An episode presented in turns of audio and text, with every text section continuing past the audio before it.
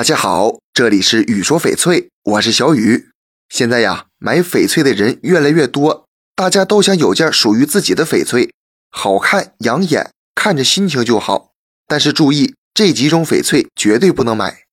第一，来路不明的翡翠，有很多流动小贩会在玉石、古玩市场上蹲点坑人，这种来路不明的翡翠千万不要买。这些翡翠大都来路不明，而且没有证书。就算有证书，也要小心是假的。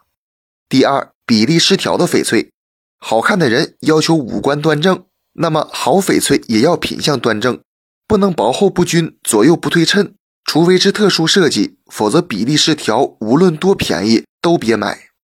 第三，超过预算的翡翠，大多数朋友选翡翠都是为了佩戴，自己喜欢、价钱又能承受的才是最适合的。如果自己的预算足够，那就可以考虑。第四，工艺太复杂的翡翠，一般来讲呢，如果一块翡翠本身没什么大问题，那肯定是没太多雕刻的，除非这块玉种水很一般，或者原石有瑕疵。好翡翠雕刻一定很简单。第五，太便宜的翡翠，翡翠是不可能很便宜的，一分钱一分货，卖家永远都比买家精，切勿贪小便宜吃大亏。大家在挑翡翠前呢，一定搞清楚这几种状况才好购买。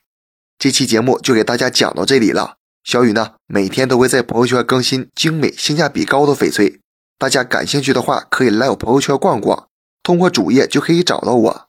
那咱们就下一期再见了。